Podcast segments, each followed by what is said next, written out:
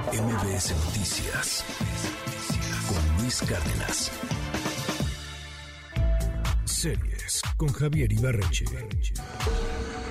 Yo sé que ya terminamos octubre, yo sé que ya estamos saliendo de la época del terror, pero quería recomendar esta serie porque, en primer lugar, ya está completa por fin en Netflix, y en segundo lugar, porque la serie está en un formato que creo que vamos a estar discutiendo bastante, o por lo menos un formato que se está haciendo presente de manera muy interesante ahora en el mundo de la televisión. Estoy hablando de El Gabinete de Curiosidades de Guillermo del Toro. Esta serie es una suerte de homenaje que Guillermo del Toro le rinde a Alfred Hitchcock, que tenía una serie en los 50 que se llamaba Alfred Hitchcock Presenta. Era una serie en la que cada semana salía primero Alfred Hitchcock frente a la cámara, daba un pequeño preámbulo del tema de lo que iba a hablar el episodio y después veíamos un episodio completamente diferente con alguna historia de misterio o de terror. Tal cual, eso es lo que hace Guillermo del Toro con esta serie. Muy a la tradición de lo que hace Hitchcock, sale Guillermo del Toro frente a la cámara, da una pequeña introducción del tema del episodio y después comienza un capítulo dirigido por un director completamente diferente, con una producción diferente y con un estilo completamente diferente.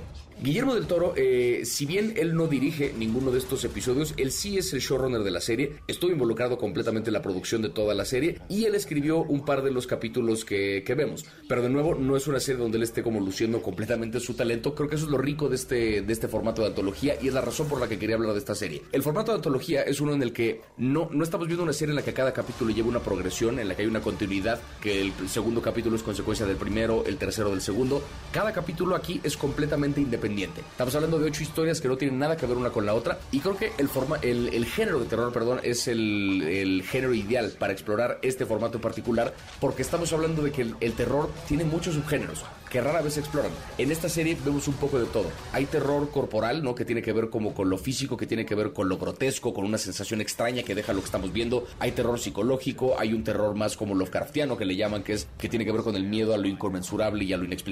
Hay un terror que de repente es un poquito más cómico, hay un terror que tiene que ver con temas sociales, hay un terror de brujería, un terror de... En fin, estamos hablando de un, un género que tiene muchas posibilidades por explorar y que la gente muchas veces se queda en, es que no es terror porque no me dio miedo. No es tan sencillo como eso. El terror es un género que da para muchas posibilidades y lo que me gustó de esta serie es que en apenas 8 episodios explora prácticamente todas ellas. Creo que es una serie que seguramente va a tener una segunda temporada. Yo creo que a partir de este año se va a convertir en una, en una suerte de tradición que cerca de Halloween, cerca de Día de Muertos, Guillermo del Toro va a estrenar nuevos episodios de este formato, porque además directores de terror hay en todos lados, siempre se pueden explorar nuevos creadores de este género, pero creo que realmente vale mucho, mucho la pena. Son 8 episodios, obviamente como es un formato de antología, pues hay de todo, es decir, hay episodios que no valen tanto la pena como otros, hay episodios que sienten vida de relleno, pero hay de repente un par de episodios que son absolutas joyas. Y la gran ventaja de este formato es que cuáles son las joyas y cuál es la basura, pues depende completamente de cada persona que lo está viendo. Gabinete de Curiosidades de Guillermo del Toro, un absoluto genio del terror y bueno, un absoluto genio como cineasta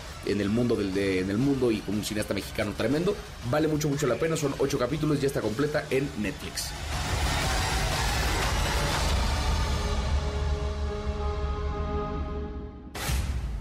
MBS Noticias con Luis Cárdenas.